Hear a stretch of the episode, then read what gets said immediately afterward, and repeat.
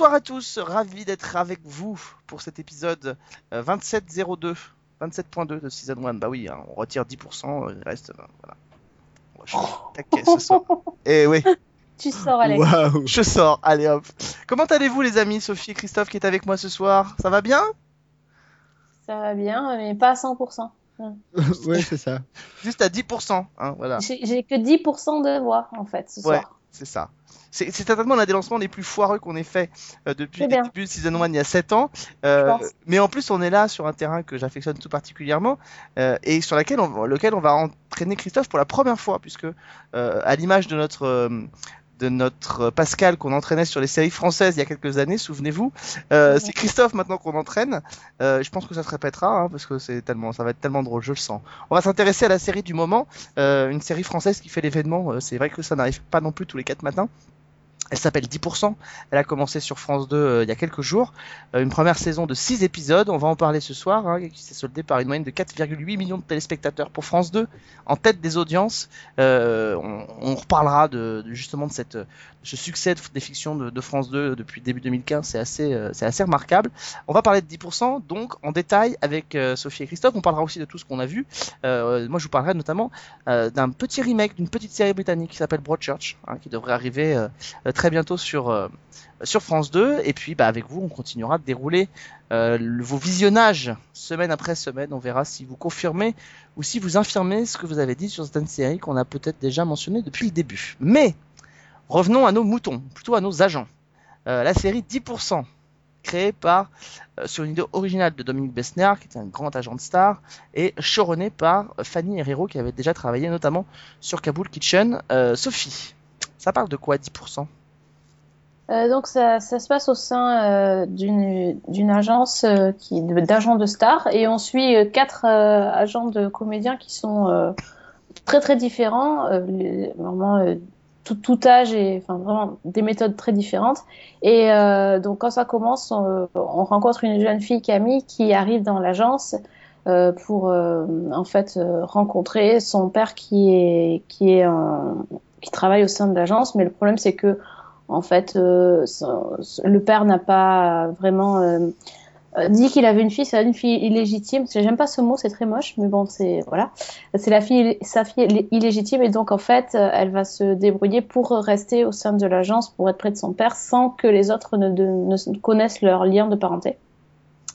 Et, et donc voilà, on va voir comment les agents arrivent à gérer les stars, à gérer les autres agents, à gérer les les contrats, etc. Et euh, en fait, la série est, dé- est découpée en six épisodes et dans chaque épisode, euh, il y aura, il y a une guest, euh, donc un vrai, un comédien qui joue son propre rôle et qui est euh, donc euh, qui est coaché par, euh, pas coaché, mais qui est managé par euh, un de, un des agents de l'agence.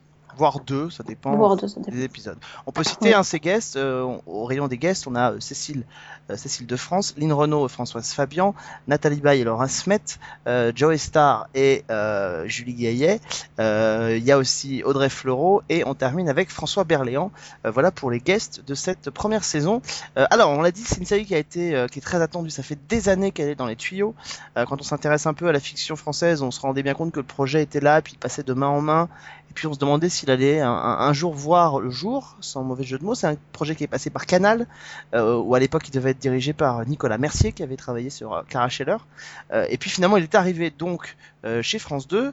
Euh, donc je l'ai dit, hein, initié par euh, Dominique Bessner, qui a été agent de star pendant très très longtemps, donc qui des anecdotes sur le cinéma il en a à l'appel.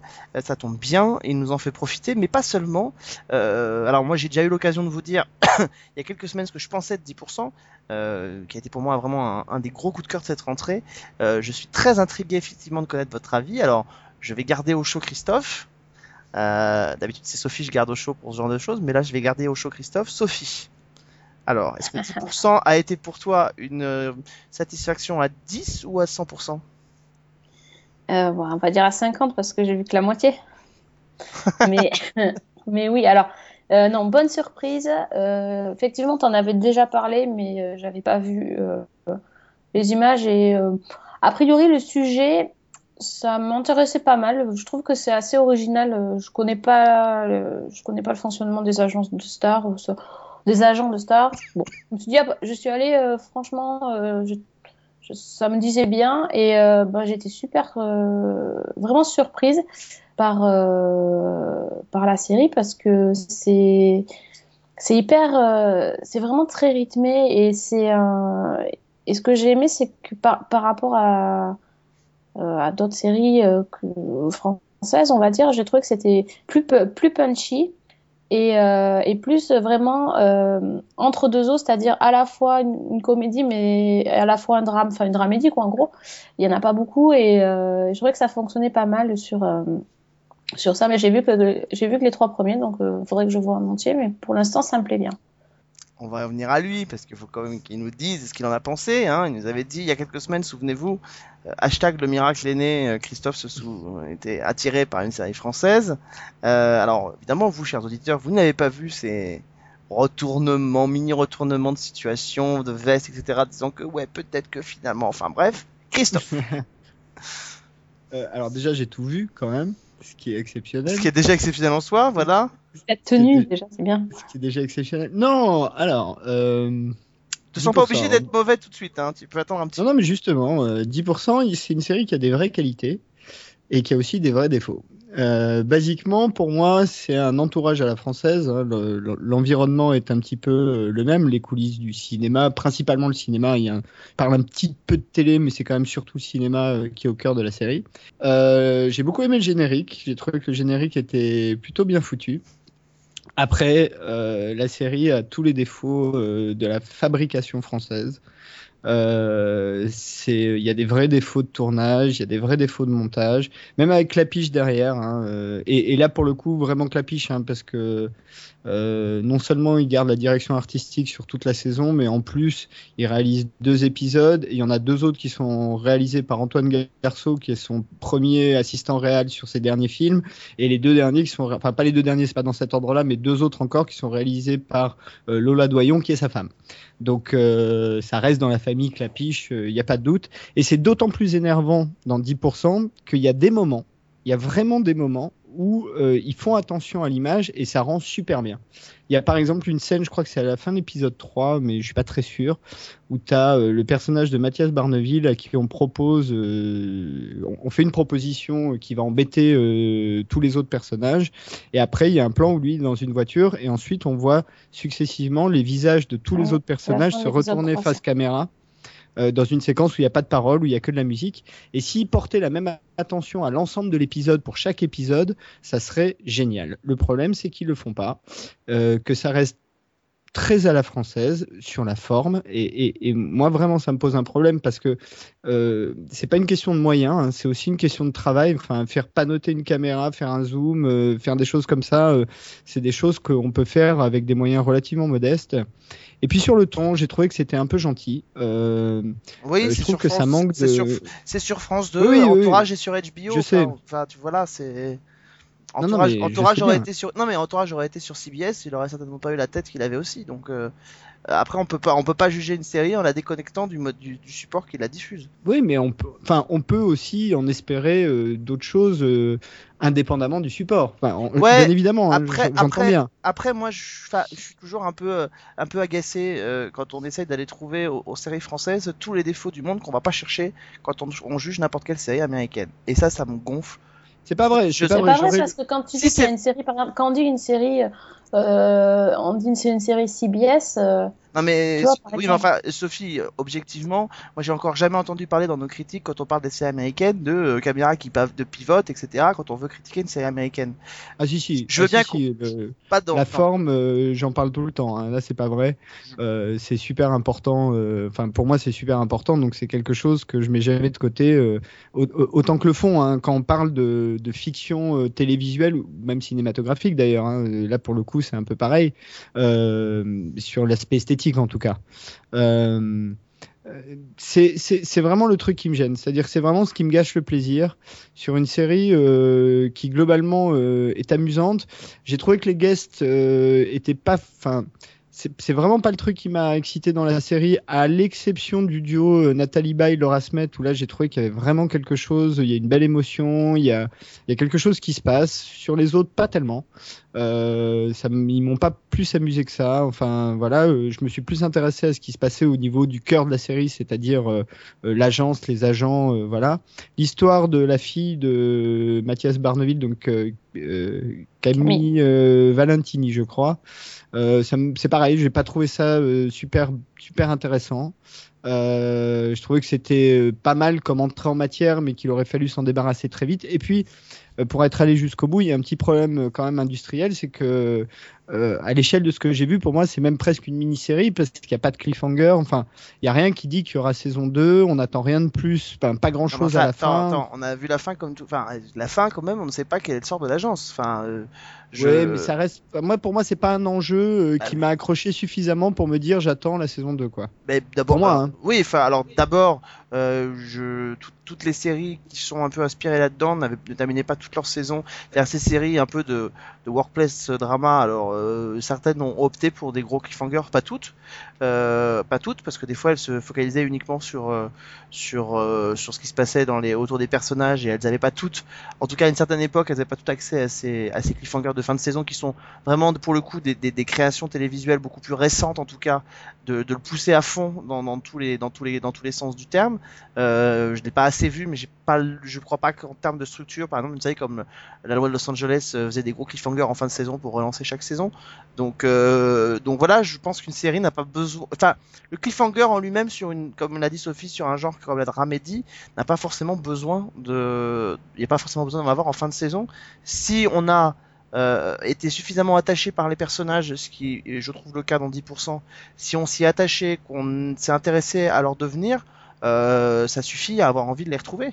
Donc, euh, dans ce type d'histoire, en tout cas, bien sûr, il y a des séries sur lesquelles il faut terminer sur un enjeu un peu fort, euh, comme par exemple Les Revenants ou d'autres séries. Sur une série comme 10% qui euh, vraiment a pour but euh, juste de découvrir ces personnages-là et on les laisse dans des, dans des situations quand même euh, qui sont pas qui sont pas inintéressantes et avec des avec des vraies questions. Le, le, le sort de l'agence n'est absolument pas réglé en fin de saison.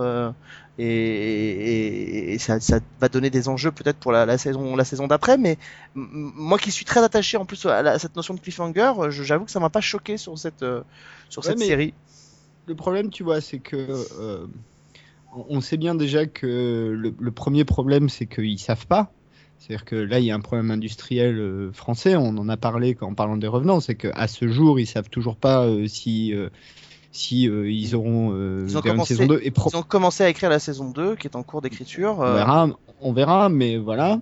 Moi, ça me manque quand même de, ça me manque quand même de ces moments un petit peu de rupture, de ces moments un petit peu de où tu mets le spectateur dans un état euh, vraiment d'émotion où il y, a une vraie question. Il, manque ça dans la série pour moi. Il y a, pas le sens, euh, pour moi, il n'y a pas le sens de la culture populaire. Il y il manque des trucs comme ça euh, où sur un sujet comme ça, tu peux aller beaucoup plus loin. Et, quand je dis beaucoup plus loin, c'est pas forcément aller dans le trash, hein, c'est pas forcément aller dans ce qui va au-delà de ce que l'audience de France 2 en prime time peut accepter euh, ou, ou on- dont on estime que c'est acceptable. En revanche, vu le sujet, on aurait pu aller beaucoup plus loin, on aurait pu aller beaucoup plus loin dans la référence, on aurait pu aller beaucoup plus loin dans tout un tas de trucs. Ils l'ont pas fait. Ils ont fait une série qui est gentille, qui est agréable à regarder. Hein, je dis pas le contraire, mais euh, voilà, pour euh, pour passer le niveau, euh, pour moi la série aurait aurait dû être aller beaucoup plus loin là-dedans et, vraiment travailler sur la forme. Vraiment. Sophie tu veux ajouter quelque chose? Parce que je voulais répondre à quelques points de Christophe mais Ouais, moi j'ai deux trois trucs à dire. euh, Donc sur, sur le, le fait que ça soit une série gentille, moi ça m'a pas dérangé euh, dans le sens où euh, je l'ai pris, un peu comme dans Fais pas ci, fais pas ça, où voilà c'est détente sans être vraiment trop critique. Après je comprends. euh, Moi j'ai pas vu Entourage, je connais pas du tout. Alors peut-être que c'était euh, que c'est plus acerbe. Euh, ça ça aurait été aussi intéressant un truc acerbe. Alors je sais je sais pas si ce que j'aurais préféré finalement parce que là j'ai trouvé ça euh, sympa et, et fun quoi. Euh, donc ça m'a pas gêné, mais, bon peut-être euh, ouais je suis assez d'accord. Et sur les guests, j'ai exactement le même avis, c'est-à-dire qu'en fait les guests sont presque pour moi sont secondaires et c'est pas comme ça que, que la série est vendue. C'est les guests qui sont mis en avant alors et pas les et pas les acteurs principaux finalement. Moi, les guests, euh, voilà. Alors Nathalie Baye, ouais, j'ai beaucoup aimé. Après, les- j'en ai vu que trois, je rap- rappelle. Donc, il paraît que Joe Star, c'est assez rigolo. Bon, je, je Ouais, verrai. non, euh, Mais euh, bon, voilà, Cécile de France, ben en fait, je savais pas qui c'était, donc voilà, moi je suis pas cinéphile. Enfin, si je savais qui c'était, mais il y a 20 ans, donc je l'ai pas reconnue. C'est-à-dire, moi je la connaissais quand elle avait les cheveux tout courts, euh, donc je sais pas quel film. Euh, donc j'aime pas. L'auberge c'est- espagnole. Sans doute, espagnole, j'imagine, voilà. De Cédric, tu vois, du tu même Cédric tu vois mes références ciné cinématographiques. Et, euh, et quant à. Je sais même pas comment elle s'appelle, l'actrice euh, qui jouait avec. Lynn Renault, je ne la connais pas. Françoise. Voilà. Ouais, Françoise, Françoise Fabian, pas Lara Fabian. Françoise Fabian. Lara Fabian, je connais, malheureusement.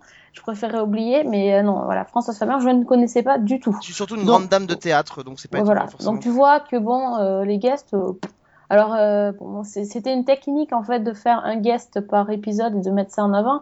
Euh, mais pour moi, euh, c'était pas ça Ce qui était intéressant, c'était vraiment le- la vie de l'agence et, euh, et les, les négociations et enfin tout ce qui se passe dans l'agence, quoi. Donc, Bon, euh, les, les, les guests euh, ne sont. La, la série n'est pas vendue avec les guests. euh, la com est faite avec les guests. la série- com, oui, la com. Voilà, et la com est faite avec les guests, et je crois que accessoirement, le, le guest dans cette série-là était obligatoire, sinon on aurait dit que ça avait été une série au rabais, donc euh, dans laquelle il n'y avait pas de personnalité du cinéma, etc. Donc je pense que euh, le, le- utiliser euh, utiliser des guests c'est intéressant. Pour moi, les guests, je les ai vus comme des espèces de catalyseurs, c'est-à-dire qu'ils sont là pour révéler les personnalités dans un premier temps des, des, des, des- des- personnages de la série, et puis euh, comme le travail a été bien fait, effectivement, au, au- au fur et à mesure qu'on avance dans la série, les guests deviennent superflus et, et on a même envie à un moment donné qu'ils disparaissent pour se concentrer sur euh, les personnages principaux. Euh, mais effectivement, il faut dissocier à mon avis ce pourquoi la série, comment la série a été pensée et comment elle a été vendue. Il est évident que pour, euh, par exemple, des attachés de presse, vendre la série sur les guests, c'est certainement beaucoup plus facile parce qu'on peut faire de la com, on peut faire de la promo facilement euh, et que c'est plus facile comme ça pour faire parler de la série donc euh, que de caler euh, euh, Thibaut de Montalembert ou même Camille Cotin qui euh, effectivement est connu par Connasse mais euh, mais peut-être que le public de France 2, grand public, etc., tout le monde ne la connaît pas forcément, donc c'est peut-être un peu Moi, je connaissais difficile. pas en fait. Voilà, donc tu vois, t'en as un bon exemple. Et, euh, et après, il y a aussi la façon dont les journalistes se sont appropriés la série. Et effectivement, pour faire vendre et pour faire cliquer avec des articles, euh, c'est plus facile de cliquer en disant que euh, euh, de coup- France est héroïne de la série plutôt que de dire que c'est euh, Camille Cotin ou Fanny Sidney qui a travaillé sur Hard. Ou enfin voilà. Donc, Ouais, Mais du coup, il te- il- enfin, quand, quand tu vois le, comment la série est vendue, en fait, c'est pas du tout ça la série. Je suis totalement d'accord avec toi. Je suis totalement d'accord avec toi. Il y a une erreur de, il y a une erreur fondamentale et je crois qu'il y a, c'est, c'est, on joue un peu à l'apprenti sorcier en faisant ça parce que on prend le risque que le public soit déstabilisé s'il s'attend à avoir une série sur des stars alors que ça n'en est pas une. Donc euh, moi pour moi 10% c'est un, un workplace drama comme on comme on l'a déjà fait et euh, Oui, on s'intéresse aussi bien, on s'intéresse d'ailleurs davantage sur le milieu du, du travail et sur ces, ces comédiens, et sur ces agents-là que sur les, les personnalités. Euh, je voudrais re- rebondir sur quelques trucs que tu as dit dans- tout à l'heure, Christophe. Euh, D'abord sur le fait qu'effectivement, euh, au moment en tout cas où la série a été écrite, ils ne savaient pas si ce serait renouvelé. Oui, c'est vrai, effectivement. Je pense que la France de toute façon, je vois pas comment France 2 pourrait ne pas renouveler la série. Elle est elle est acclamée par la critique. euh, euh, Il y a déjà apparemment des pays qui sont Oui, intéressés pour la 5 reprendre. millions, ça fait 5 aussi, millions, hein. etc. Euh, maintenant, fondamentalement, des séries qui ne savent pas euh, quand elles sont écrites si elles vont être renouvelées, euh, il y en a plein à travers tout le monde entier. Donc c'est pas spécifique à la France. C'est le seul problème effectivement de la France, c'est que derrière, pour enclencher la seconde, pour tourner la série, ça prend plus de temps, effectivement. Euh, mais donc voilà, donc l'écriture en elle-même, je pense que je pense fondamentalement qu'ils n'ont pas voulu se focaliser sur euh, des ressorts dramatiques euh, poussés à outrance. Et c'est vrai que pour avoir beaucoup de séries françaises, je crois que ça aurait été un tort de, le faire parce qu'il y a d'autres séries qui ont essayé de le faire et en le faisant, du coup, elles ont gonflé artificiellement l'intrigue de leur saison pour justement arriver à ce climax du sixième. Là, au moins, ils ont ils ont épuré de tous les de tous les ressorts dramatiques qu'utilisent les scénaristes, notamment en France euh, d'habitude. Euh, six épisodes, c'est beaucoup. Et c'est pas beaucoup et en même temps c'est beaucoup pour faire rentrer dedans euh, autant de autant de personnalités parce qu'il y a quand même quatre personnages principaux, il y a autant de secondaires qui sont euh, qui sont pas négligés. 3 1 3 1 Bah, ça fait sept Trois. personnages principaux, excuse-moi. Ça fait sept personnages Mm. principaux pour euh, six épisodes, c'est quand même déjà quand même pas mal.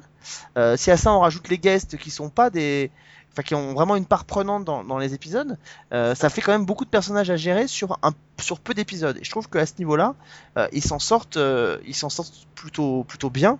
Il y a des petites imperfections ici et là, il y a des histoires effectivement qui sont un peu éculées, mais mais globalement, je trouve qu'ils s'en sortent, ils s'en sortent grandement. Et c'est vrai que moi je trouve que ce qui est intéressant, c'est que toutes les histoires finalement se, rejoignent. Euh, le, coup de la, fille qui débarque à l'agence, euh, voilà, je parlais d'intrigue un peu déjà vue, clairement ça en est une. Mais en même temps, ça nous révèle un Mathias de Barneville euh, vraiment à la fois du côté un peu hargneux, vouloir faire des affaires, etc. Et en même temps qui petit à petit au fil de la saison baisse les bras face à sa fille, etc. Il y a des choses qui sont vraiment intéressantes et moi j'ai- ressenti beaucoup de... Alors toi Sophie tu n'as pas tout vu mais moi j'ai ressenti vraiment beaucoup d'é- d'émotions tout au long de cette série, ça m'a vraiment beaucoup plu. Euh, après sur le côté euh, sur le côté effectivement on aurait pu aller plus loin dans la pop, dans la pop culture, etc. Euh, avec un format de saison euh, de 6 épisodes euh, sur un genre qui était quand même extrêmement compliqué à gérer. Je rappelle, hein, c'est un sujet euh, à la télévision française notamment, mais c'est d'ailleurs partout ailleurs, euh, un peu partout. On a du mal à, à imaginer d'autres styles que de la comédie ou du polar. Donc là, on leur propose un, un drama pur, Ah euh, oui, avec un sujet hyper euh, difficile quand même. On savait, Sophie l'a dit tout très bien tout à l'heure. Enfin, c'est un sujet casse-gueule. On ne sait pas vraiment si ça peut plaire ou si ça peut pas plaire. Si en plus on rajoute des références un peu plus pointues et un peu plus poussées, c'est un peu compliqué quand même de, de- pour une première saison. Sophie? Je voulais ajouter par rapport au fait que la série est vendue, enfin c'est pas vraiment ce qu'on a, c'est aussi vendu comme, euh, enfin vendu, oui, vendu comme une comédie. Euh, c'est vraiment pas une comédie. Hein. On n'est pas habitué à la dramédie. Je trouve pas que que ça soit très drôle. Alors il y a certaines situations qui font sourire. Il y a surtout des répliques qui font qui font mouche, qui sont bien bien placées, bien envoyées. Après c'est pas drôle. C'est pas drôle du tout. Moi bah. j'ai pas rigolé. Enfin je sais pas. euh, alors quand, quand, quand je vois, quand, enfin certains disent oui c'est une comédie, c'est hyper drôle et tout, là je suis pas d'accord. Bah moi, moi je suis pas d'accord avec vous. C'est très drôle effectivement. Non, Moi j'ai Euh, souri mais j'ai pas rigolé. Moi, ça m'a fait pas, ça m'a pas fait rire non plus. Enfin, là, je suis comme Sophie. euh, ça, ça m'a pas fait rire. euh. Ah bah après vous avez le droit de pas de pas avoir rigolé, mais c'est pas pour ce que. Non, mais ça, c'est, c'est, c'est pas forcément un défaut. C'est, pas un non, défaut. bien hein. c'est pas forcément un défaut de série. hein, c'est ce qu'on est en train de dire. hein. Non, mais C'est vous pas avez le droit. T'as je- rigolé, d'accord. Non non mais J'ai pas dit que vous avez le droit de pas avoir d'humour, j'ai dit vous avez le droit de pas avoir rigolé. Effectivement, chacun perçoit comment c'est c'est véhiculé. Je pense que c'est effectivement la particularité du genre de la dramédie qui est, à mon avis, effectivement, pas forcément aller à fond dans, la- dans les rires. Euh, Il y a des séries euh, où on rigole pas forcément. Enfin, moi, je, je rigole pas, par exemple, devant Nerd Jackie. Euh, Ah non carrément, et carrément et c'est présenté aussi et c'est vendu et c'est fait comme une dramédie. Donc la dramédie effectivement n'est pas une comédie ou une sitcom où on va un peu plus dans le dans le potage etc. Mais les séquences avec Cécile de France m'ont bien fait marrer. Le duo Françoise Fabian, Lynn Renault à la fin du premier épisode m'a fait voilà. bah, évidemment on n'éclate pas de rire. Si c'est ça rigoler, on n'éclate pas de rire comme dans une sitcom où on t'a balancé un bon mot. Mais moi franchement euh, c'est c'est je crois que c'est no- notre ami euh, Marion Olité qui a dit c'est une série feel good. Euh, je crois que Non, c'est, c'est Urs qui a écrit ça. C'est Ursula, voilà. papier- c'est son papier sur euh, Laps. Et ben voilà, c'est une série feel good. Et ben voilà, je trouve que le, le mot est bien, est bien ressenti. Alors évidemment, c'est une série qui, qui, qui, qui, qui repousse pas les limites euh, aussi loin qu'on voudrait. Euh, mais je crois que ce qui est important, c'est qu'une série comme 10%, euh, c'est, elle va, elle participe à la même chose qu'une série comme Chef l'année dernière, c'est-à-dire que euh, elle est là déjà pour débroussailler un terrain sur lequel on n'est pas l'habitué à aller. C'est-à-dire un genre qui soit pas du polar, qui soit pas de la comédie. Donc effectivement, euh, d'ailleurs tous les auteurs vous le diront, euh, il y a des choses qu'on ne peut pas faire en saison 1 parce que ça ne passerait pas. Euh, moi je me souviens. Enfin, pardon, mais euh, c'est- pardon de t'arrêter là-dessus. Ça ne passerait pas, tu vois. Moi, c'est tout à fait le genre d'affirmation dont je suis pas du tout sûr. Ça ne passerait pas tant qu'on n'essaye pas de le faire passer. Euh, et c'est bien le problème, c'est que euh, on part du principe que parce qu'on est sur France 2 à 20h30, il y a des terrains sur lesquels on peut pas aller, qu'il y a une espèce de d'audience calibrée. Et ils ont sans doute raison d'ailleurs, euh, puisqu'ils font quand même 5 millions. Donc euh, je dis pas que j'ai forcément raison, mais par goût, euh, moi je suis pas du tout sûr qu'on n'est pas prêt à aller plus loin euh, si tant est que quelqu'un se donne la peine de le proposer. Et, et tu parles de, de, Non, de non, mais culture pop. quand ils disent Pardon. d'aller, non mais quand ils disent d'aller plus loin, Christophe, je rebondis juste là-dessus.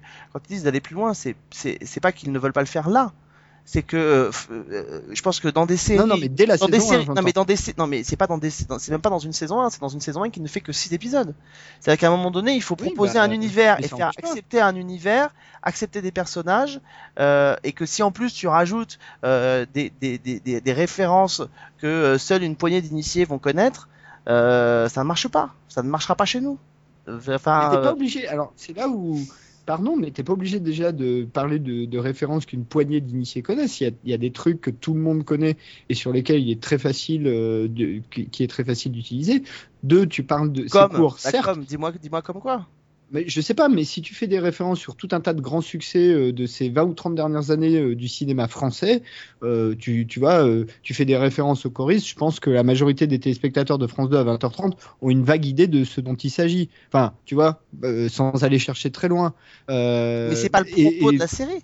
Non, pardon, mais si, parce que c'est quand même dans un univers qui est très marqué, qui est l'univers du cinéma, enfin des, coulisses du cinéma d'ailleurs. Euh, et pardon, mais on l'a dit, euh, les guests sont pas forcément hyper intéressantes. Euh, T'as facilement euh, la moitié du temps des guests qui pourrait être utilisé pour d'autres choses et qui enlèverait rien d'ailleurs à la puissance des guests, voire qui les rendrait plus efficaces parce que ils sont moins exposés longtemps et donc avec plus de force. Parce que en plus ces guests dans certains épisodes ils s'épuisent un peu. Et puis il y a des trucs parce que euh, il y a des trucs par exemple euh, Joe Star euh, Julie Gaillet ça s'essouffle très vite Euh, François Berléand euh, il n'y a pas une seconde où tu crois que François Berléand peut être embarqué dans cette espèce de pièce absurde avec un énorme euh, canard dans une piscine. C'est pas tu vois histoire de dire oui on va le mettre dans un environnement de pseudo théâtre contemporain un peu barré et un peu hipster on te fait un truc qui est pas crédible une seconde alors qu'on aurait très bien pu faire quelque chose de beaucoup plus crédible qui enlève rien au, contenu du, drame euh, qui l'aurait sans doute mis dans une position euh, parce que voilà et, et- et qui aurait eu beaucoup plus de force et moi, c'est ça que je reproche à la série. C'est là où je trouve que les séries anglaises ou, euh, ou les, enfin les séries anglo-saxonnes ou les séries scandinaves sont, sont plus puissantes parce qu'elles vont beaucoup plus loin là-dedans. Elles n'hésitent pas à faire de la citation, elles n'hésitent pas à faire de la référence, elles n'hésitent pas à, à- à aller chercher même l'épique chez eux-mêmes. Je pense à une scène, encore une fois, dans un épisode ultérieur, il y a une scène où euh, il y a une scène de baiser qui se passe sur un toit dans 10%, hein, euh, qui est une très belle scène en plus, hein, qui est vraiment euh, un très beau moment, il y a une belle émotion. Mais là, c'est un cadre fixe. Enfin, c'est le cadre le plus ennuyeux du monde. Tu fais tourner un peu, tu fais bouger, tu fais quelque chose. Tu mets de la musique, tu mets de l'épopée là-dedans, et, et déjà tu passes à un autre niveau. Et c'est bien ça mon problème avec les séries françaises, c'est qu'ils osent, ils osent pas la forme et ils osent pas, ils osent pas quoi. Ils osent pas aller au-delà d'un truc super convenu, chant contre chant, chant contre chant, chant contre chant. euh, Enfin, vraiment des trucs super basiques. Et c'est d'autant plus énervant dans 10% qu'il y a des moments où ils osent. Donc ils auraient pu oser tout le long. J'entends, euh, j'entends euh, totalement ce qui est, euh, ce qui est dit. Euh, encore une fois, je maintiens ce que j'avais dit tout à l'heure. Euh, je suis euh, toujours, d'abord, euh, très étonné, euh, très étonné de cette, euh, de cette. euh, je parle en général, je parle pas que pour Christophe, mais de cette euh, réclamation ultra exigeante qu'on a sur les séries, euh, sur les séries françaises et que sur la plus basique, voire la plus banale, autres, hein. voire la plus banale des séries. Des séries américaines, on, on réclame pas cette exigence-là. C'est quelque chose que je constate. vrai, je constate. Mais vrai. si, mais je parle pas que pour toi, Christophe là. Je parle pas pour ça, mais c'est quelque chose que tout le monde ressent.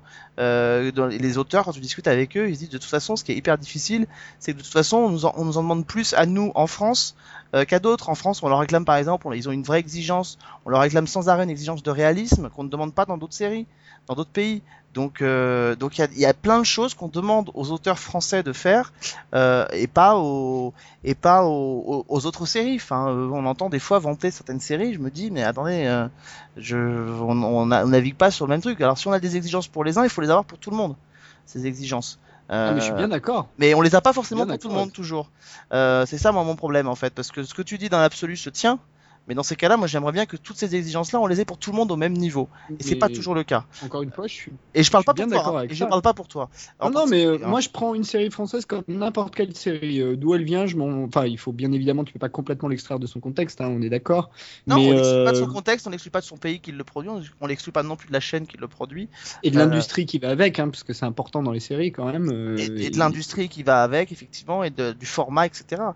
Mais, euh, mais je crois que, enfin, euh, le, vrai, souci, c'est qu'effectivement, si cette série avait ne serait-ce que euh, 4 ou 5 épisodes de plus, peut-être qu'elle aurait pu tenter plein de choses. Mais euh, encore une fois, je reviens à ce que je disais tout à l'heure. Euh, je, repense à quelqu'un qu'on a reçu dans cette émission qui s'appelle Lionel Olanga qui bosse sur Sheriff, qui est une série policière assez, euh, standard qui passe sur France 2. Euh, lui, il aimerait bien jouer avec les codes de la fiction, mais sauf que le- il me dit le, pu- le, pu- le public sur certaines sé- séries euh, et d'ailleurs même les, les collègues de la Lazy Company par exemple qui ont tenté des choses complètement mais tu vois, j'allais en parler justement, parce qu'il Oui, y a mais- plus de créativité dans une lazy compagnie mais ils sont sur qu'il y en chaîne- a dans un 10%, quoi. Ils sont sur une chaîne du, ils sont sur une chaîne d'abord du câble, sur laquelle quand même l'audience est assez restreinte. Donc effectivement, là, tu peux tenter des choses de manière plus facile. Et même eux, par exemple, qui ont tenté l'expérience d'un épisode musical en saison 1, euh, ils te disent, on a quand même fait, en faisant cet épisode musical, euh, on savait très bien qu'on allait au casse-pipe, qu'on pouvait aller au casse-pipe parce que, en règle générale, on le fait pas en saison 1. Et il dit, honnêtement, on le fait là parce qu'on est sur une chaîne qui nous permet de le faire. euh, parce que c'est une chaîne câblée, etc. Il dit on l'aurait pas fait de la même façon parce qu'effectivement la, la règle et d'ailleurs même dans les séries américaines les épisodes un peu différents vous les avez rarement sur la première saison. La première saison sert en général à installer le contexte, à installer les épisodes et à installer la série. Euh, vous n'avez pas d'épisode musical. Regardez combien de saisons il a fallu attendre pour Grey's Anatomy pour avoir un épisode un peu différent. Donc, euh, Ouais, dans Fais pas ci, fais pas ça, ils le font à chaque fois. Ils font toujours des trucs. oui, mais euh. pas dès la première saison. Ouais, non, non, c'est vrai. Pas dès la première Après, saison. mais après, tu diras, il n'y a pas beaucoup de séries françaises qui ont beaucoup de saisons. On est d'accord. On est totalement Donc d'accord. forcément, euh, c'est un peu plus difficile. a ça, d'accord aussi. Il y a toujours le problème industriel qui fait que d'une année sur l'autre, on ne sait pas vraiment à quelle sauce on va être mangé, euh, à part euh, les, les, short comédies euh, qui reviennent, qui font du 5 minutes par soir ou des trucs comme ça. Donc les programmes courts. Donc il y, a- quand même un vrai problème de ce côté-là. Et puis, pardon encore une fois, mais on dit c'est sur France 2, mais justement c'est sur France 2. C'est-à-dire que c'est quand même sur une chaîne qui est moins, un peu moins dépendante de l'audience que TF1 par exemple, puisque elle Non, mais est ça, quand même du, mais ça, c'est du pipeau. Non, mais pardon. non, mais on est d'accord, mais c'est du pipeau. C'est une réalité. Personne ne peut Euh, croire un seul instant que la deuxième chaîne de France ne peut pas tenir compte de l'audience pour faire de la fiction. Non, Enfin, je dis pas, j'ai pas dit qu'elle peut pas tenir compte de l'audience. J'ai dit qu'elle en est un peu moins dépendante dans le sens où il s'agit pas de pas faire d'audience. Il s'agit de la capacité éventuellement à prendre un peu plus de risques. Parce que tu parlais de modèle. Euh, si le câble se permet, le câble américain se permet de prendre un peu plus de risques que les networks, c'est que justement ils sont moins dépendants euh, de la publicité. Euh, c'est pas pareil que. le- Oui, oui, d'accord. Non, mais ils ont une partie de leur revenu qui vient des abonnements. Et ben, tu traduis abonnement par financé par l'État, ça revient au même pour France 2 d'une certaine manière. Oui, sauf en que- attendant, en attendant, quand AMC fait Rubicon et Rubicon se plante, AMC annule Rubicon. Donc le même principe qui est de dire. Oui, Bah, donc voilà, donc l'audience, l'audience et notamment France 2. Moi, je pense que France 2, par exemple, effectivement, je te rejoins. euh, quand France 2 a pendant très longtemps enchaîné les séries policières sur des modèles assez identiques, c'est-à-dire à la Bones, avec un modèle de, de duo d'enquêteurs, etc. Qui, ils prennent pas de risques. Et là, effectivement, fondamentalement, il y a un souci. Mais je pense que, par exemple, un début de prise de risque pour une chaîne comme France 2, c'est de proposer une série autour de la cuisine, ce qui est quand même un truc complètement improbable et que euh, personne ne pouvait penser que ça pouvait marcher, et tenter un truc en prime time autour d'un univers comme les agents artistiques, euh, pour moi là déjà de tenter ça et de proposer ça en prime et pour attirer un public assez euh, assez euh, large, c'est déjà pour moi un début de prise de risque. Alors après, effectivement, là je parle pour la première saison. Après, effectivement, si la série continue 3, 4, 5 ou 6 ans, effectivement, on pourra pas se contenter d'avoir à la quatrième saison tout ce qu'on a eu en saison 1. Il va falloir prendre, il va falloir avancer, il va falloir continuer à essayer de de débroussailler le truc. Là, on est d'accord. On est d'accord, c'est là que ça se fait. Mais déjà, là, pour moi, on est sur de la prise de risque. Je trouve que, par exemple, France 2 prend beaucoup plus de risques et joue beaucoup plus son rôle, qui est de ne pas trop dépendre de la pub en proposant des sujets qui, à la base, sont des sujets que les gens vont peut-être être pas réfractaires, mais ne pas y aller fondament- fondamentalement directement dessus. Elle prend plus de risques avec ça que quand elle fait le remake, par exemple, d'une série comme Broadchurch.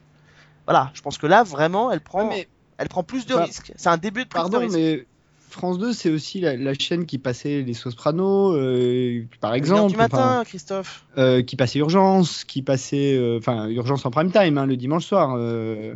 donc et, et Urgence, pardon, c'est une série qui passait sur un network dans lequel dès la première saison d'ailleurs, on allait beaucoup plus loin, enfin on allait assez loin et en termes de mise en scène. Alors certes, il y avait Spielberg dedans, tout ça, et pas que lui d'ailleurs, mais tout ça pour dire que moi je pense qu'on est capable et qu'on est largement capable en France de faire nettement mieux. Et c'est bien pour ça que ça m'embête. C'est qu'il y, a des- y a des très bons faiseurs, il y a des très bons scénaristes, il y a des très bons comédiens. Euh, il y a tout un tas de gens qui sont capables de faire ça. Et, je pense que c'est juste l'industrie qui est frileuse.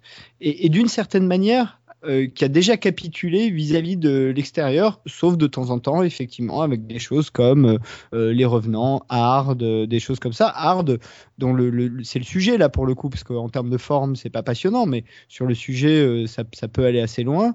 Euh, donc il y, a- des choses comme ça qui se font en France. C'est pour ça que ça m'énerve quand on le fait pas. Quand Alési Compagnie est capable de, avec beaucoup moins de moyens en plus, euh, de faire du cadrage, de la lumière, de filtrer ces images, alors que c'est un truc un peu potache, euh, voilà, et voilà, certes qui passe sur le câble, il y, y a quand même de la forme dans les e-compagnies, alors qu'ils ont beaucoup moins d'argent, quoi. Alors, d'abord, si tu essaies de me faire dire que euh, on laisse plus de choses passer avec des séries américaines qu'avec des séries françaises, euh, je suis le premier à le dire et à le reconnaître. Donc euh, là, je ne peux que te que, te- que te, te- que te rejoindre. Euh, c'est un peu ce que je disais tout à l'heure. Hein, on passe beaucoup plus de Non, choses. non, c'est la- enfin, c'est c'est que pour moi, non, je dis pas Non mais qu'on si, laisse passer plus bah de si, choses. on laisse passer plus de choses. C'est-à-dire qu'on- les chaînes de télévision euh, laissent passer plus de choses en diffusant des séries américaines Ah, oui, oui, produisant oui, des oui, séries oui, françaises. Oui, oui. Donc oui, si oui. c'est pour dire ça, moi je suis totalement d'accord Bah avec toi. vrai. Euh, mais c'est valable sur toutes les chaînes de télévision. Oui, oui, oui, oui, oui, oui, oui, monde entier. Mais euh, voilà, TF1 le fait pareil. euh, TF1 fait Blacklist et elle n'a pas une série euh, où se propose Arrow ou The Flash et jamais elle ne produira une série de super-héros sur son antenne. Donc euh, évidemment qu'avec les séries américaines, on prend plus de risques. En même temps, la somme investie par une chaîne en achetant une série, euh, une série euh, de, network américain n'est pas la même que la somme produite euh, et engrangée pour produire une série. Donc voilà. Donc je pense qu'effectivement ça c'est aussi un, un élément à prendre en compte. Après, honnêtement. Euh, dire que euh, euh, c'est énervant parce qu'on a l'impression que les, séries, les chaînes ont capitulé, les auteurs ont capitulé par rapport à l'étranger et qu'ils font pas mieux. euh, pa- pardon, mais là, c'est totalement subjectif. C'est-à-dire que euh, c'est parce que toi tu considères qu'ils ne font pas mieux, mais moi je considère que ce qu'on, quand on a des séries comme 10%, on a quelque chose qui est euh, ou un village français ou des choses comme ça. On a des séries qui sont de très très bonne facture et qui n'ont rien à envier à des séries d'autres pays. Voilà, moi je le dis clairement. Ah, bah, là, je suis sur 10%, je suis Bah, pas d'accord. tu Moi, peux je, pas être d'accord, je préfère me faire 6 saisons d'entourage euh, que Alors- me faire la saison 2 de 10%. Enfin, Je, euh, euh, là, euh, voilà, donc là, on en revient finalement à une discussion qu'on avait déjà eue avec Ursula Mm. sur un screenplay, c'est-à-dire que euh, on ne peut pas juger un, un programme en le comparant sans arrêt avec des modèles du câble. Enfin, je, pardon, mais là, pour moi, on est dans une incongruité qui, qui m'échappe un peu. Euh, parce que si Entourage était produit encore une fois sur CBS, tu pourrais peut-être pas de plaisir à regarder Entourage.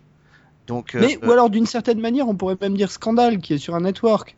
euh, qui, alors certes, c'est pas des agents, hein, c'est des fixeurs de politique avec des grosses intrigues, mais globalement, ça reste, ça, ça se construit sur une base qui est aussi un espèce de, alors là, je dirais pas workplace drama parce qu'il y a la, la romance qui prend beaucoup de place, mais euh, mais voilà, on pourrait, enfin, tu vois, dans un scandale, ils hésitent pas à aller over the top, ils ont pas peur Oui, de ça. et ben, et ben moi je pourrais être, et ben là, là, je te répondrais et je serais d'accord avec toi. Je te dirais qu'effectivement un scandale va beaucoup plus loin sur euh, sur ABC que n'est allé les hommes de l'ombre.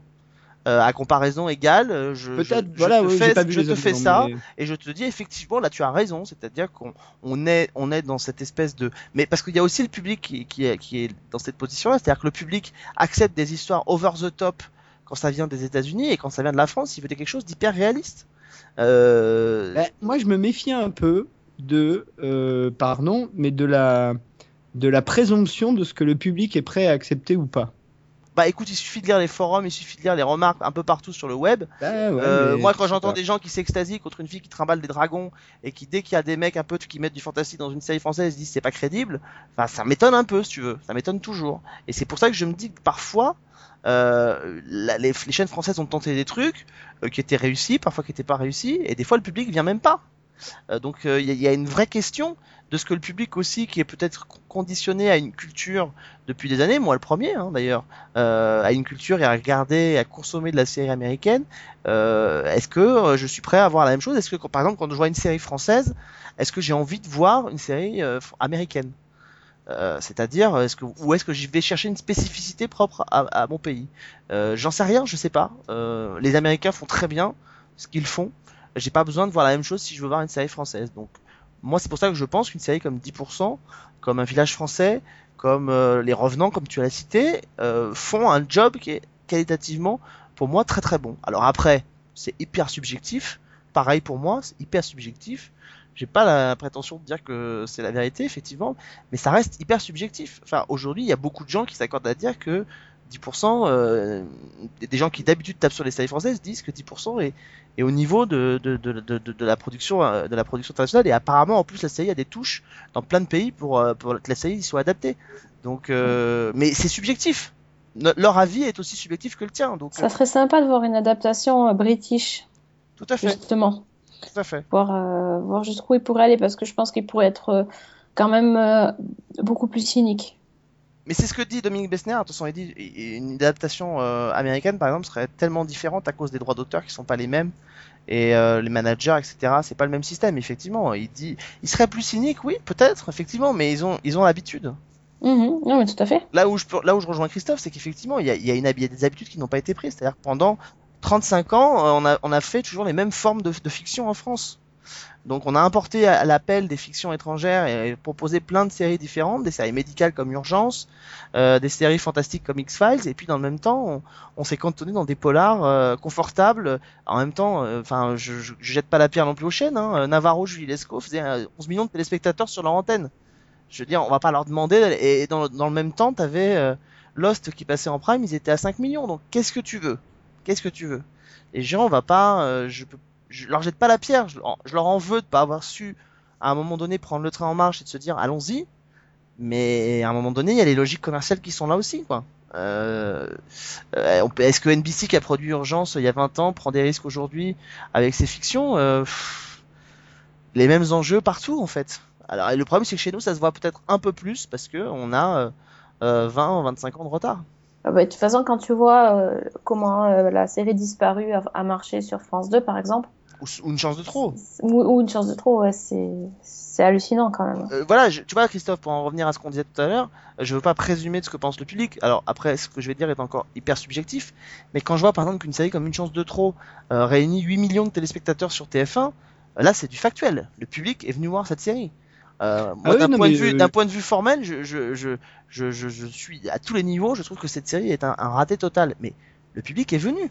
Donc le public a aimé cette série. Donc là, c'est vraiment le public qui vient.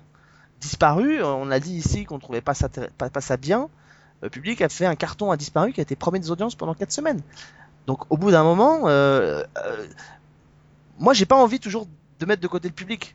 C'est-à-dire qu'il y a, y a plusieurs personnes qui sont responsables de fait de ne pas prendre de risques dans un, dans un, sur une série. Il y a les chaînes, il y a des producteurs qui mettent des freins.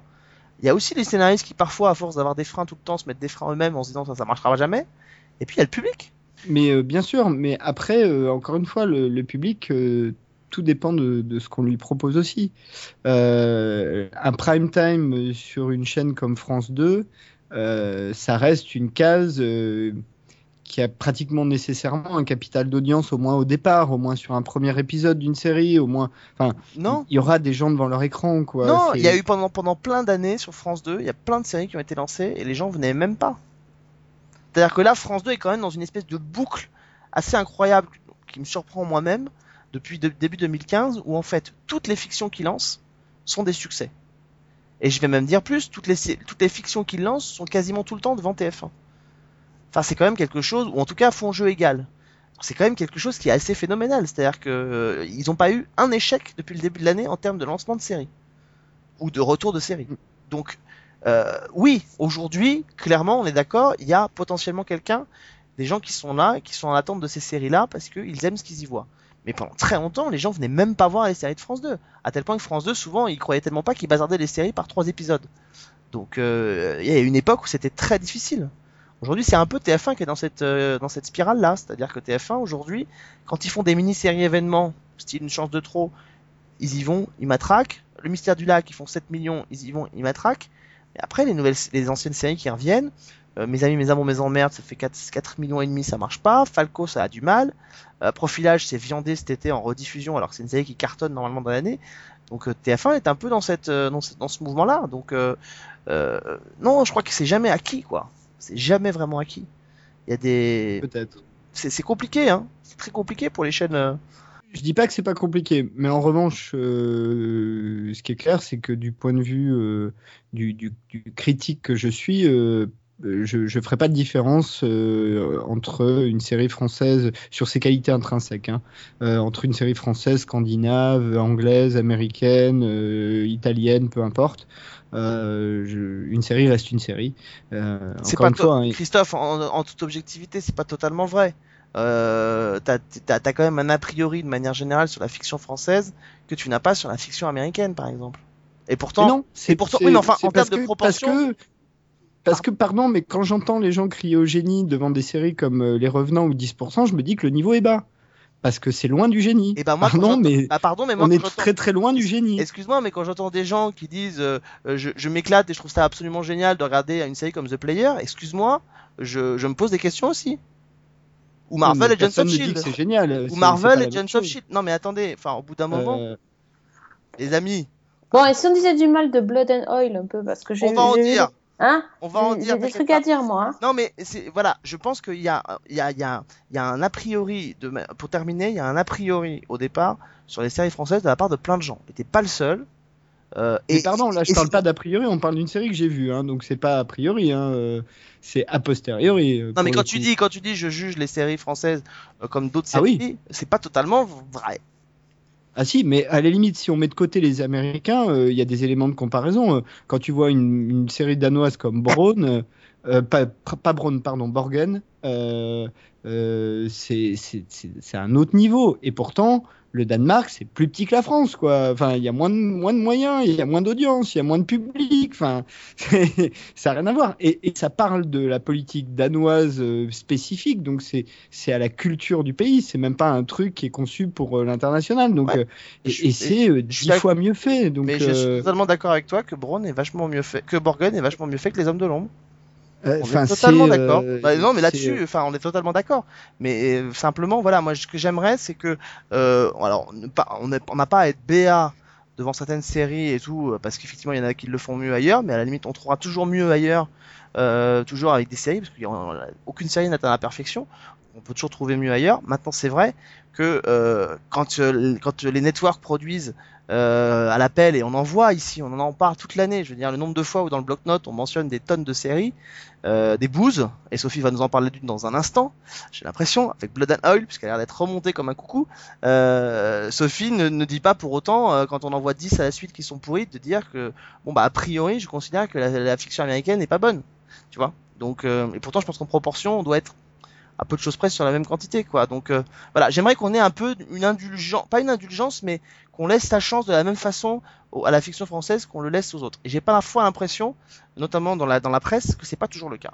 Voilà, c'est tout. Après, quand il y a des mauvaises séries françaises, il faut le dire. Et honnêtement, euh, je pourrais vous par- je vais vous parler d'une chance de trop tout à l'heure. Moi, j'aimerais bien pouvoir le dire quand il y en a des bonnes. Mais il y en a des bonnes. Tu vois, tu vois, considérer qu'il n'y a pas de bonnes séries en France, déjà, ça prouve bien que tu fais un a priori dès le départ. Mais pardon, mais encore une fois, je suis désolé. Quand j'entends les gens crier au génie sur les revenants, je ne comprends pas. Enfin, Bah, c'est vraiment, ça me- subjectif. ça me- Encore une fois, c'est subjectif. Je, je, Mais là, je pour ne le comprends coup, pas. Christophe, la forme, elle y est. Pardon? La forme, l'esthétique. Non, bah non. Bah non. Pardon, mais non. Alors euh, oui, il y a une jolie ambiance, euh, il y a une très belle musique. Euh, Il y a un générique incroyable et je l'ai toujours dit euh, d'ailleurs euh, avec la musique de c'est Mogwai hein, je crois qui, qui, a, qui a composé la musique du générique des Revenants donc il y a un- vraiment un sublime générique et d'ailleurs 10% mais je l'ai dit aussi un très beau générique qui, qui te met bien dans l'ambiance et tu vois par exemple pardon je reviens à 10% mais dans la, à la fin du générique de 10%, tu as une espèce d'image iconique où tu vois les quatre agents marcher sous une, arcade. Euh, et c'est ce genre de truc qu'il faut mettre dans la série. C'est-à-dire c'est à un moment donné, aller chercher l'icône, aller chercher euh, le truc qui va un peu plus loin. Et ça, ça se fait avec des beaux plans, ça se fait avec. Et c'est pas si compliqué que ça. Et c'est ça qui me manque dans la plupart des séries françaises que je regarde. Alors j'en en regarde beaucoup moins que toi, donc j'ai moins d'éléments de comparaison. Mais toutes celles que j'ai vues quasiment manquent de ça. Et, Bon. et c'est ça, m'énerve parce qu'on sait le faire en France. On a des mecs qui savent faire ça très très bien. Eh oui, écoute, on va demander à Bruno Dumont de venir euh, à la rescousse de toute la fiction et il nous fera des super beaux plans. Le troll, là. Il nous fera des super beaux plans parce que lui, il va pouvoir expliquer à tous ces tâcherons comment on fait des belles séries en France. Bruno Dumont, venez, tout le monde vous attend pour sauver le monde. Euh, oui, je vais faire ma petite minute troll avec Bruno Dumont. Euh, mais bon, écoute, en tout cas, le débat, euh, le débat mérite d'être euh, d'être posé. Euh, Il y a des choses fondamentalement dans tout ce que tu as dit qui sont euh, qui vraies sur lesquelles on peut se rejoindre. Pour le reste, euh, bah, venez départager, venez échanger avec nous euh, sur euh, bah, sur 10% et au-delà de ça, hein, sur toutes les pistes qu'a mis en avant euh, Christophe sur euh, la série. Euh, bon Sophie, revenons à des choses qui sont euh, peut-être fondamentalement mauvaises. Blood and Oil. Parce que toi Là, tu je continues. que je vais mettre tout le monde d'accord. Au moins, il n'y aura pas de débat. C'est génial. Euh, J'ai trouvé la bouse, euh, la bouse de la rentrée. euh, pourtant, ça parlait de pétrole, mais euh, c'est vraiment de la bouse. Donc, Blood and Oil, pourquoi j'ai regardé Je ne sais pas. Je crois que Alex, tu m'as dit que bon, c'était pour me moquer, en fait, je crois. Euh, donc, ça raconte l'histoire d'un jeune couple euh, qui Billy et Cody, euh, qui euh, prennent leur gros 4x4 et qui vont euh, s'installer dans le Dakota du Nord. Euh, où là-bas euh, il y a euh, voilà il y a y du pétrole à foison et donc c'est un gros un boom pétrolier. Et donc ils pensent qu'ils vont enfin vivre le, rêve américain. Donc ils partent avec leur machine à laver dans leur dans leur camion. Ah oui oui une machine des machines à laver parce que le rêve américain c'est installer des laveries moi aussi ça me fait rêver hein. j'ai toujours rêvé d'avoir une grosse machine et un sèche-linge euh, mais bon euh, voilà donc ils partent avec leur truc mais ils ont un accident de voiture euh, à cause de je sais plus quoi, enfin on s'en fout. Et, euh, et donc euh, ils perdent tout leur matos et donc ils arrivent, euh, ben voilà, avec rien, avec rien, plus rien, dans une toute petite ville bien bien pourrie, bien bouseuse du Dakota. Et euh, donc ils vont essayer de trouver de quoi, pardon, de quoi manger, de quoi vivre parce qu'ils ont absolument rien. Et euh, heureusement, on ne sait pas comment, enfin par magie, c'est presque Harry Potter. Euh, ils vont euh, se trouver un bon plan, un peu une espèce de d'arnaque, mais un peu gentille. Hein, c'est pas une arnaque de méchant. Et ils vont croiser donc la route du plus grand propriétaire terrien du coin, qui est interprété par Don Johnson. Qui, qui est au taquet là, il, est, il en peut plus. Euh, donc, euh, et ils vont euh, arriver à lui soutirer, essayer de lui soutirer un peu d'argent. Enfin bref, avec des magouilles financières euh, totalement incompréhensible et pas intéressant. De toute façon, on s'en fout. Euh, donc euh, voilà, le, donc le, c'est en gros le, le grand le choc entre les, les deux, le jeune couple plein d'illusions qui a envie de réussir mais qui a rien et le qui va rencontrer ce, ce baron du pétrole blindé de thunes et, et sa et sa femme. Arrêtez de tousser, vous me faites tousser, ouais, c'est comme le baron du pétrole euh, blindé de thunes et sa femme qui eux sont euh, hyper blasés, qui connaissent tout et qui ont déjà tout vu. Donc voilà, c'est c'est le choc des cultures et peut-être ça va enchaîner sur euh, une amitié ou une, un partenariat ou on ne sait pas. Parce que de toute façon, je ne s'en jamais fout, la fait. suite. On s'en fout. C'est nul. De toute façon, ça va être annulé. C'est pas possible. C'est une catastrophe.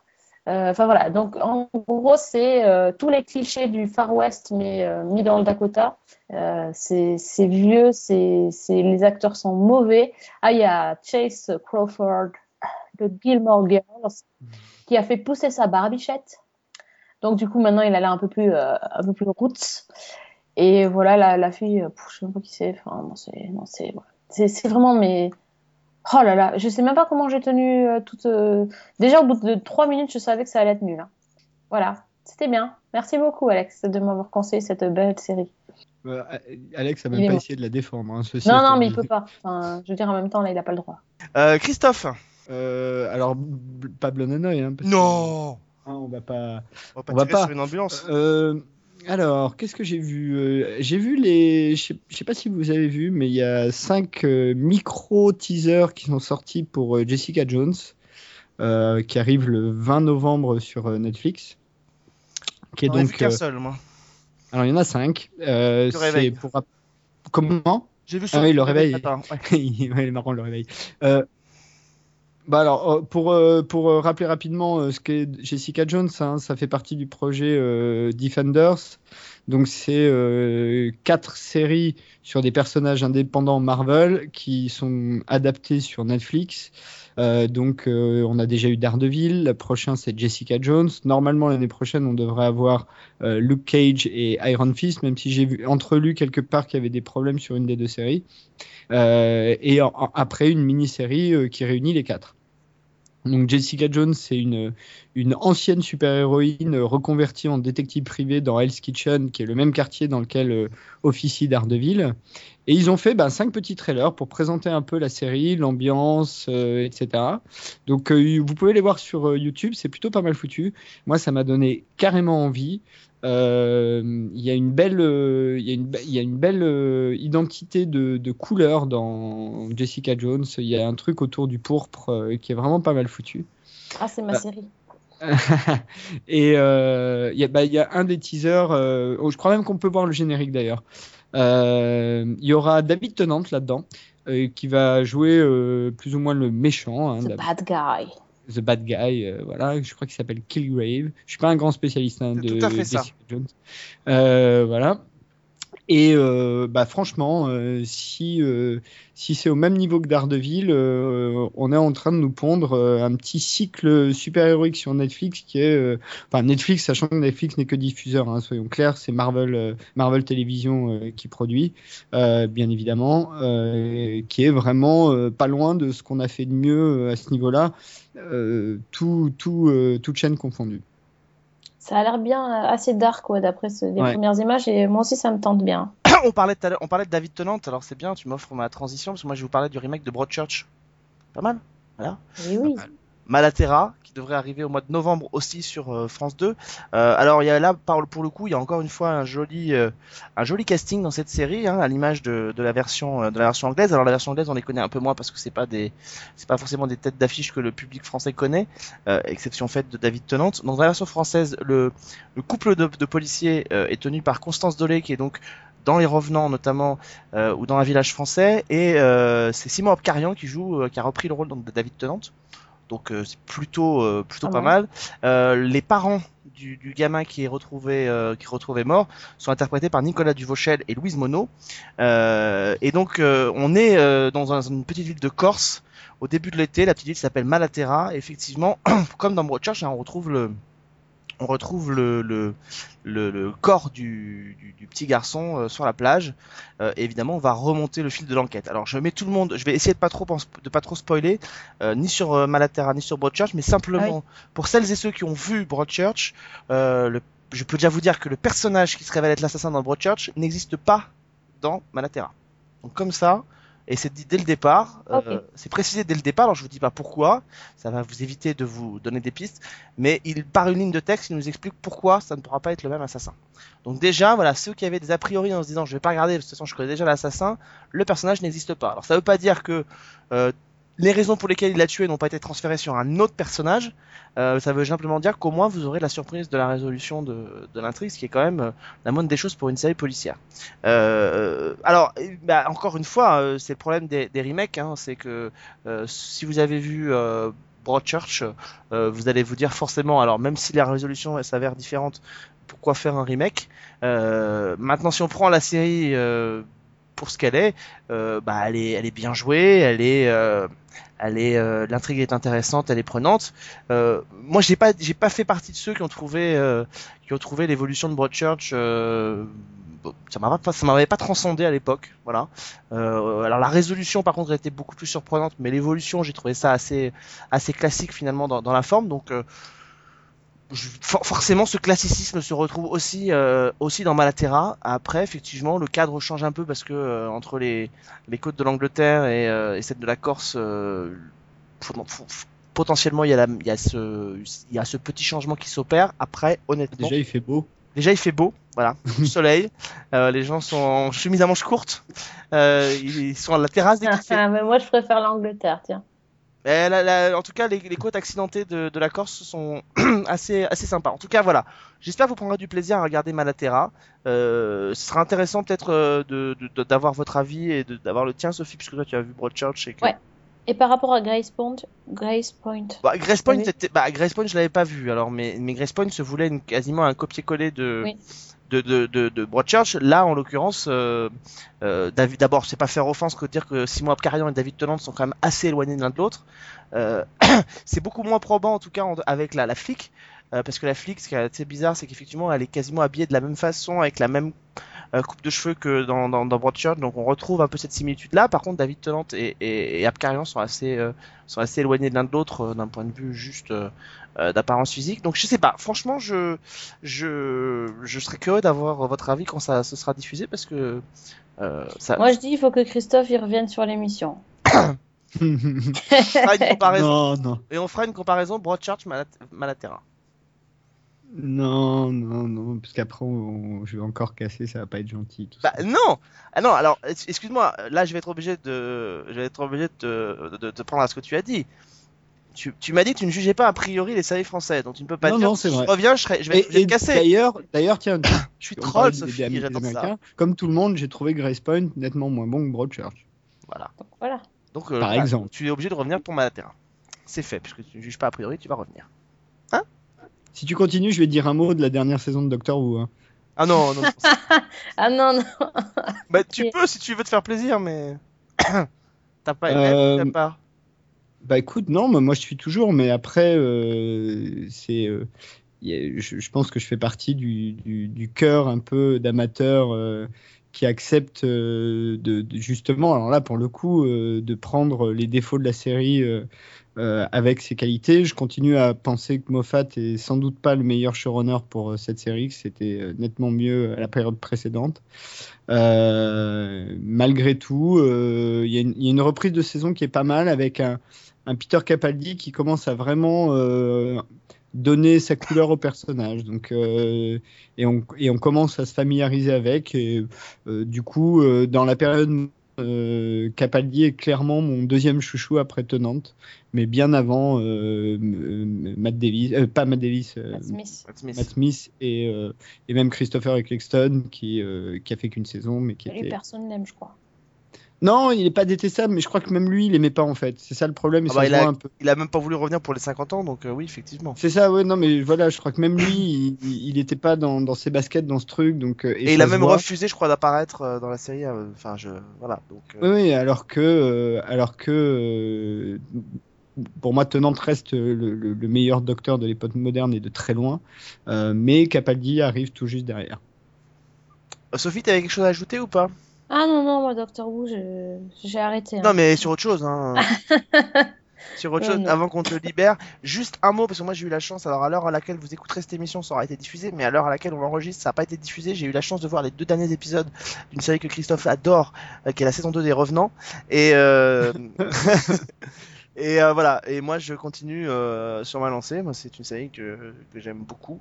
Et même si je pense que ce final-là va. Va, va potentiellement en termes de narration énerver beaucoup de gens.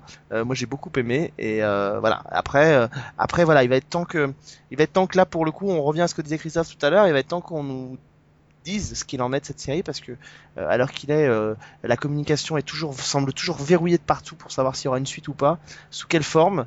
Euh, on a parlé à un moment donné d'un téléfilm de conclusion pour, pour Oh les là là là là là euh, il serait temps en tout cas qu'on nous le dise parce que en tout cas, ce qui est clair, c'est que la série, se- la saison se termine sur un, sur un, sur comme potentiellement Christophe on le réclamait tout à l'heure, sur un cliffhanger.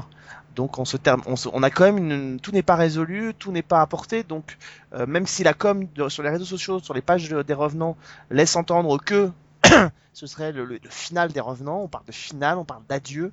euh, la série, je peux vous le dire, n'est pas terminée à la fin de la saison 2. Donc euh, C'est un vrai problème, ça, quand même. Mais c'est un vrai, c'est un vrai problème, mais c'est parce que euh, là pour le coup, là c'est pas propre à la fiction française, c'est propre aux revenants en particulier. Euh, il y a un espèce de mystère que pour l'instant, à, cette période-là, je n'ai pas éclairci. Depuis la fuite de Fabrice, Lapa- de Fabrice de la Patelière qu'on avait mentionné sur Season 1, puisque c'est nous qui l'avions mentionné, euh, disant que en début d'année que la saison 2 des Revenants serait certainement la dernière. Euh, il y a eu un espèce de rétro-pédalage de la chaîne en, après. Euh, je, on a reçu des coups de fil nous disant euh, c'est trop tôt, on peut pas communiquer là-dessus pour l'instant, c'est pas la décision n'est pas prise, etc. En juillet dernier, à la conférence de presse des revenants, euh, tout le monde faisait l'impasse dessus, personne ne mentionnait l'avenir des revenants, c'était personne n'était capable de nous dire s'il y aurait une saison 3 ou pas. Euh, et même aujourd'hui, alors qu'on arrive, on a vu la semaine dernière, je vous en parlerai la semaine prochaine, on a vu la semaine dernière les premiers épisodes de, de Versailles. Euh, on a eu l'occasion donc de parler avec les équipes de Canal et même là, quand on leur pose la question, ils ne répondent pas franchement sur l'avenir des revenants. Donc, euh, donc il y a une C'est incroyable. c'est assez- gros tabou. c'est assez étonnant. Personne ne veut dire ce que sera l'avenir des revenants. Et encore Parce une que- fois, là, je rejoins Christophe. C'est problématique, c'est-à-dire que ça veut dire qu'ils n'ont pas commencé à travailler sur cette saison 3, si saison 3 il y a, ils n'ont pas commencé à travailler sur le téléfilm, si téléfilm il y a, c'est vraiment gênant parce que ça veut dire que ça va encore prendre trois plombes pour voir revenir. Et, euh, Bah oui, mais parce que là, trois ans quand même entre la saison 1 et la saison 2, enfin, c'est pas possible. Pardon, mais euh, avec une série comme ça, euh, prenons la- le contexte de la première saison, qui a fait un carton d'audience, qui a, qui a super bien marché, euh, qui, a, qui a eu un carton critique. Euh, J'en fais pas partie, mais c'est carton plein niveau critique. Canal doit annoncer dès la fin de la saison 1, l'année prochaine, à telle, enfin, à telle période, vous avez la saison 2 il n'y a pas le choix. Enfin, industriellement parlant, s'ils font pas ça, ils tuent la série de toute façon, d'une c'est certaine manière. fait un peu quand même, hein, vu les audiences de la saison 2. Et je crois Non mais que- tu vois, non mais euh, ils oui, tuent oui, la mais- série non, mais- en faisant pas ça, ils tuent eux-mêmes leur propre série. Il y a, il y a trois ans, euh, il y a trois, en tout cas sur ce type de fiction, oui, euh, ça n'a jamais nuit à Engrenage, par exemple, de revenir euh, sur ce rythme-là. En Angleterre, ça ne nuit pas à Sherlock de revenir sur ce modèle-là. Vrai. Mais pour une série comme Les Revenants, effectivement, qui est ultra feuilletonnante, on ne peut pas se permettre de laisser trois ans entre, entre, entre temps. La, la, la, la mytho- la mythologie est beaucoup trop complexe pour ça. Si on le fait, on perd tout le monde. Donc, oui, parce euh, que Sherlock, il tient sur les personnages, il tient pas sur la mythologie. non, mais il y a euh, voilà, c'est des- ah, un ensemble de téléfilms, etc. Ils peuvent se le permettre. Sur les Revenants, on ne peut pas se le permettre. Euh, je pense que quand la saison 1 des Revenants est arrivée, Canal était dans une autre euh, optique. Et je crois qu'en fait, c'est les Revenants qui a été le catalyseur pour eux de se dire euh, de ce qu'il ne fallait plus faire. Et d'ailleurs, on le voit bien, le Bureau des légendes, la saison 2 a déjà commencé en- à entrer en tournage. Versailles, ça a été, euh, ça a été fait aussi. Le tournage débutera début d'année 2016, euh, juste après la saison 1. Donc, on, on, on voit que Canal maintenant fait les, en tout cas, a mis euh, les choses un peu plus en route de ce niveau-là. Mais je crois qu'il y a quelque chose auprès des revenants. Les revenants étaient une espèce de truc qui leur est un peu tombé dessus sans vraiment savoir si ça allait pouvoir marcher ou pas. Euh, et le problème, c'est qu'ils ont un peu trop, je pense qu'ils ont trop voulu laisser les, coups des franches à, à Fabrice Gobert. Euh, et Fabrice Gobert, à force de vouloir tout faire, euh, au bout d'un moment, on se retrouve dans le syndrome Clara Scheller avec Nicolas Mercier qui veut tout faire. Et au bout d'un moment, tout faire pour écrire 8 épisodes, ça prend un temps fou. Alors même si c'est entouré d'auteurs comme Audrey Fouché pour travailler avec lui, à un moment donné, c'est devenu la série de Fabrice Gobert. Et, euh, et voilà, et c'est et c'est effectivement là pour le coup problématique. Et je crois que c'est pour ça aussi qu'à un moment donné, Fabrice de la Patelière l'année dernière a, dit- a dit, a envoyé une espèce d'électrochoc en disant, parce que je pense pas que ce soit pas maîtrisé en termes de com, il savait ce qu'il faisait quand il disait que ce serait la dernière saison. Il a voulu envoyer un électrochoc en disant attention. Mais que mais que aujourd'hui à la date d'enregistrement de cette émission, à la veille de la diffusion du final des Revenants, on ne sache toujours pas ce qu'il en est. Euh, ça pour le coup, c'est euh, on devrait savoir ce qu'il en est. Euh, et si on sait qu'on veut pas aller au bout, il faut empêcher les auteurs de terminer sur des cliffhangers. Là pour le coup, on n'est pas dans le système américain où le système américain tous se déclenche en deux semaines de temps pour le renouvellement ou l'annulation. On est sur un système sur le long cours, donc on a le temps d'empêcher les auteurs de, finir une série sans en donner des réponses quand on sait qu'on ne la renouvellera pas pour une nouvelle saison. Donc ça c'est euh, fondamentalement le problème. Écoutez, peut-être qu'à l'heure où vous nous écouterez, la décision aura été prise et qu'on saura un peu Ah plus sur les revenants.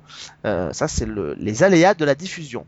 Bon, on a été long cette semaine, on avait beaucoup de choses à se dire. Euh, on va tout de suite libérer immédiatement Sophie puisqu'elle est prise à- dans son autre émission, elle n'arrête plus. Geeking, hein, pas Il faut, il, faut, il te faut un agent, je crois, Sophie. Je pense que surtout, il me faut une- un double avec une vraie voix. C'est ça. Ce serait pas mal, ouais. Donc on va te rendre à ton agent qui va prendre 10% sur ta com.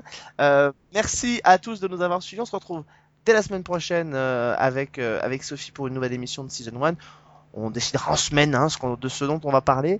Euh, comme d'habitude, à l'arrache, euh, on retrouvera évidemment Christophe très très vite parce que on a beau de pas être d'accord, c'est toujours un plaisir de le recevoir. Et puis euh, voilà, merci à tous de nous avoir suivis. Et Sophie, je te laisse le mot de la fin. Bonne semaine et bonne série.